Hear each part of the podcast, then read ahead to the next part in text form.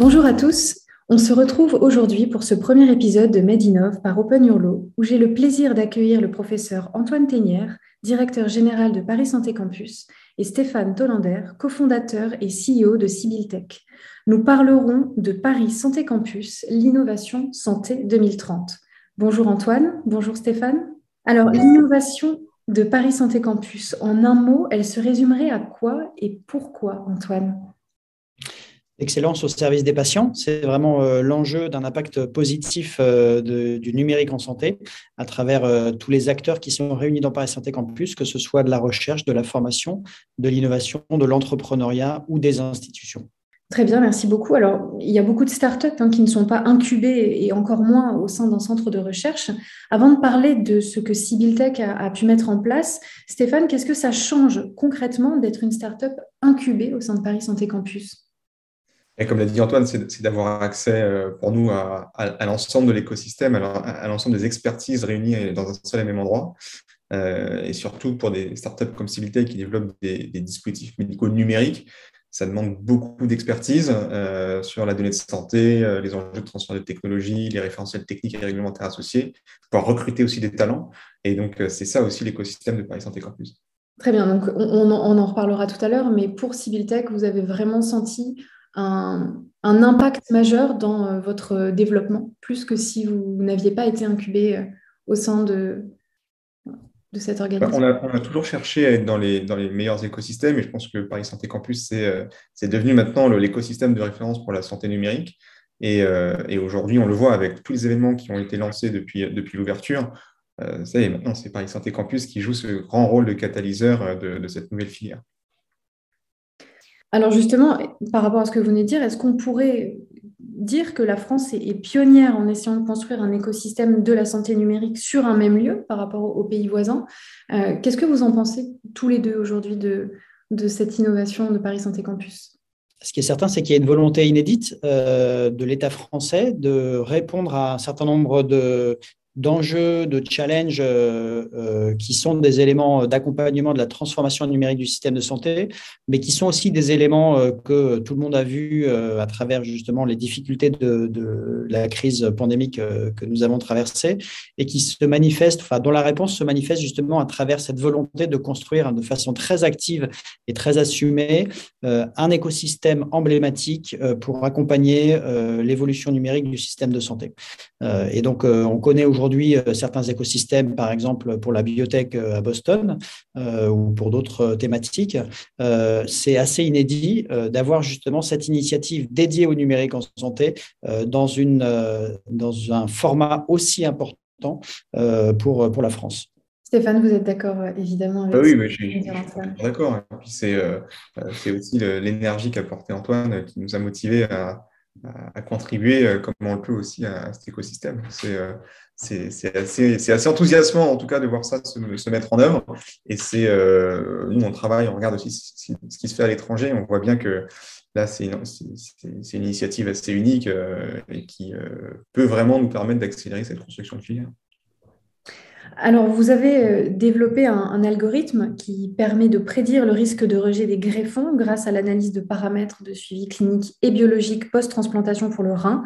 Est-ce qu'on pourrait dire que l'objectif à terme est que cette technologie devienne incontournable en matière de prédiction de survie des greffons au-delà même du rein? Alors oui, alors je, précise qu'on l'a, a lancé Civiltech à partir d'un algorithme qui avait été développé par Alexandre Loupi et les, les équipes du Paris Transplant Group de l'INSERM, de la PHP et de l'Université de Paris. Et je le précise parce que c'est là euh, qu'il est important de comprendre aussi le lien entre la recherche publique, l'expertise médicale, l'accès aux données, euh, voilà, pour créer de la valeur euh, pour le territoire, mais aussi des technologies qui seront suffisamment fortes pour s'imposer à l'international et voilà, venir soutenir les futurs leaders mondiaux de la santé numérique. Et donc, nous, oui, avec Civiltech, on, on, a ce premier algorithme, on en développe d'autres. Euh, dans d'autres pathologies chroniques, toujours aussi sur la greffe, mais en dehors de la greffe. Euh, et, pour pouvoir l'imposer en tant que standard, il faut à la fois avoir la reconnaissance de la communauté scientifique. Et donc, c'est là que le lien avec la recherche est très important, euh, dans le contexte aussi de Paris Santé Campus. et après, il faut être capable de, dérouler la preuve de la valeur clinique, démontrer suffisamment de valeur aussi médico-économique pour être pris en charge par les assurances maladie quand on a un dispositif médical numérique, et après être capable de se déployer dans tous les pays sur le plan réglementaire et sur le plan technique. Et donc on voit que les enjeux sont quand même très nombreux quand on est une startup comme la nôtre. Merci beaucoup. Si on allait un tout petit peu plus loin par rapport à ça, qu'est-ce que ça pourrait être finalement les, les enjeux les plus, les plus difficiles, enfin les, ce qui est plus difficile à actionner pour se développer aujourd'hui quand on est une startup et qu'on a envie de grandir bah, Je pense que c'est à la fois le lien avec, euh, avec l'expertise, parce que toutes ces expertises-là dans la santé numérique sont quand même encore en construction et donc d'être euh, avec les bons acteurs, euh, ça de fait est un catalyseur très fort. Et après, tout ce que je vous décris là demande aussi beaucoup de, beaucoup de financement. Ça coûte assez cher de développer ce type de, de solutions. Et si on veut que ces solutions-là apportent de la valeur pour les patients et pour le système de santé, au final, il faut pouvoir les financer sur la durée. et donc, un des grands enjeux, c'est le financement tout au long de la chaîne de, ces startups, de, des plus petites, des prémices jusqu'au développement international. Merci beaucoup. Alors, Antoine, Paris Santé Campus compte aujourd'hui une promotion de 60 startups.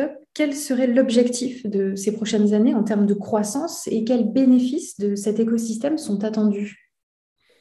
Pour ce qui concerne les startups et les entreprises, évidemment, c'est tous les, critères d'évaluation de la création de valeur qui vont être importants. La création d'entreprises, la création d'emplois, l'émergence de grands champions et les fameuses licornes françaises euh, qu'on essaye de, de contribuer à, faire naître et à faire grandir. Euh, et puis, euh, un enjeu fort également d'expansion internationale avec la volonté, comme on le disait tout à l'heure, d'être un leader mondial sur le sujet. Et ça se traduit justement par euh, des, grandes entreprises euh, championnes euh, dans leur domaine. Et puis, il y a tout un pan d'activité académique qui est extrêmement important. Et là, on est sur la création de valeur scientifique avec des métriques ou des, critères d'évaluation qui sont un petit peu différents. les, le nombre de publications, les brevets, euh, la façon euh, dont, grandissent les, équipes de recherche, et puis avec l'enjeu ensuite, au sein de ces deux écosystèmes académiques et entreprises, euh, d'arriver à créer du mélange et, à, et, des, synergies et d'arriver à quantifier ces synergies pour montrer que justement, c'est ce rassemblement d'acteurs qui va produire de façon spécifique une valeur pour les deux écosystèmes académiques et entreprises. Quelle est la différence pour quelqu'un qui ne connaît pas entre les, organismes partenaires et les startups incubées en termes de, de, mission, de, de rôle au sein de Paris Santé Campus? Alors, il y a des startups qui sont au sein de, l'écosystème et qui sont accompagnées de façon spécifique avec euh, tout un programme qu'on a mis en place euh, et qui comprend euh, différents, différents volets pour faire grandir justement ces, entreprises. Et puis après, il y a tout un ensemble de, partenaires à travers un réseau qu'on souhaite fédérer sur le plan national pour porter ensemble des projets, pour arriver à déployer des initiatives, que ce soit avec des pôles d'innovation territoriaux, avec des centres de soins, avec des acteurs privés, euh, des services, euh, du médicament, euh, etc. Et faire en sorte qu'on fédère vraiment tout cet écosystème français de la santé et du numérique pour penser tous ensemble l'accélération des, besoins du système de santé. Merci beaucoup. Alors Stéphane, comme on l'a dit, vous faites partie de, Paris Santé Campus avec Tech, qui a même été élu Startup de l'année. Est-ce que Paris Santé Campus va pouvoir vous aider ou vous accompagner aujourd'hui dans votre conduite d'essais cliniques? Et finalement, comment peut-on mesurer les bénéfices concrets de cet écosystème, notamment pour vous? Alors spécifiquement sur, euh, nos essais cliniques, euh, encore une fois, toute la difficulté de, conduire des essais cliniques, c'est d'avoir suffisamment de données pour... Euh, être au clair sur le, design d'essais cliniques qu'on veut, conduire, c'est de trouver des centres investigateurs euh, et c'est d'avoir euh, accès au financement. Parce que les essais cliniques coûtent cher, c'est même une des, composantes essentielles des, enjeux de l'industrie de la santé, hein. c'est d'être suffisamment financé pour pouvoir apporter ces preuves cliniques qui permettent derrière d'activer les modèles économiques en lien avec, avec notamment les remboursements par les assurances maladie. Et donc, ben, encore une fois, c'est toute l'expertise euh, qui est réunie dans un, dans un même écosystème qui, qui, nous permet de à la fois euh, faciliter le design d'essais cliniques, euh, de trouver éventuellement aussi des, des, partenaires dans tout ce lien aussi avec l'aspect hospitalier qui, qui, peuvent participer à l'essai. Et enfin, c'est aussi la visibilité internationale. Je pense que nationale et internationale qu'ambitionne d'avoir Paris Santé Campus, qui permettrait d'avoir peut-être des financeurs aussi étrangers euh, qui participent donc au développement d'entreprises qui sont elles aussi internationales. Euh, et, donc, c'est passé de, cette logique qui était surtout dans la santé numérique d'une manière générale assez, assez locale à quelque chose qui est plus proche de l'industrie de la santé avec la medtech, la biotech ou la pharma, qui sont par définition des entreprises internationales. Donc, c'est ce shift-là, je pense, que, que, nous permet et nous permettra d'accélérer Paris Santé. Merci beaucoup. Alors, une dernière question qui, est quand même assez large et qui pourrait faire l'objet de, bien des débats, mais selon vous, et je m'adresse à vous deux, est-ce que l'avenir de la santé aujourd'hui passe forcément par le numérique? Parce qu'on ne parle plus que de ça.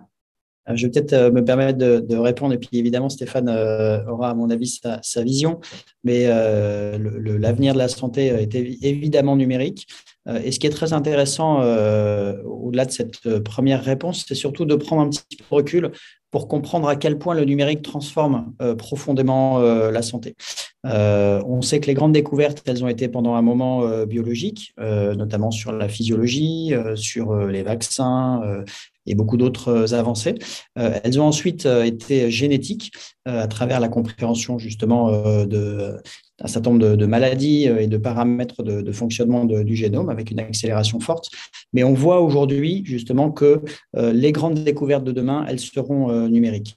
je trouve qu'en ça, l'activité de, de Tech est un très bon exemple. On voit comment, avec la donnée, on est capable euh, de changer complètement euh, la compréhension euh, et les outils qu'on va avoir pour évaluer une situation pathologique en limitant des biopsies, en limitant des analyses biologiques, euh, etc. Et puis en étant capable de modéliser des, parcours de, patients. Euh, et ce qui est très intéressant, c'est que quand on est professionnel de santé, eh bien, on regarde la façon d'améliorer les soins qu'on va donner à nos patients euh, et on met en place des nouveaux médicaments, des nouveaux protocoles, des nouvelles prises en charge l'impact de l'utilisation de la donnée aujourd'hui euh, traduit des, leviers d'amélioration de prise en charge qui sont parfois supérieurs euh, justement à l'utilisation de nouveaux médicaments ou de, ou de, nouvelles prises en charge. Donc c'est vraiment euh, un élément qui est extrêmement impactant pour la, la, prise en charge au quotidien dans le système de santé et qui va être encore plus impactant au fur et à mesure que l'évolution du soin vers la prévention, qui est une des grandes dimensions d'évolution de notre système de santé, va se mettre mettre en place dans euh, les prochains mois et les prochaines, euh, et les prochaines années. Donc, assurément, la réponse est, oui euh, de mon côté. la réponse ne sera pas non de mon côté. Hein. je pense que je suis évidemment en phase avec tout ce que, ce que vient de dire Antoine. il faut voir que le, numérique est partout en santé et, pas que dans les dispositifs médicaux numériques ou dans les applications. pour la recherche, d'avoir des données permet euh, de découvrir des, nouvelles thérapies aussi plus rapidement, de conduire des essais cliniques plus facilement, euh, évidemment d'optimiser euh, les prises en charge et les parcours de soins, et potentiellement aussi même d'optimiser les ressources, les ressources humaines, les ressources matérielles de la santé, des hôpitaux.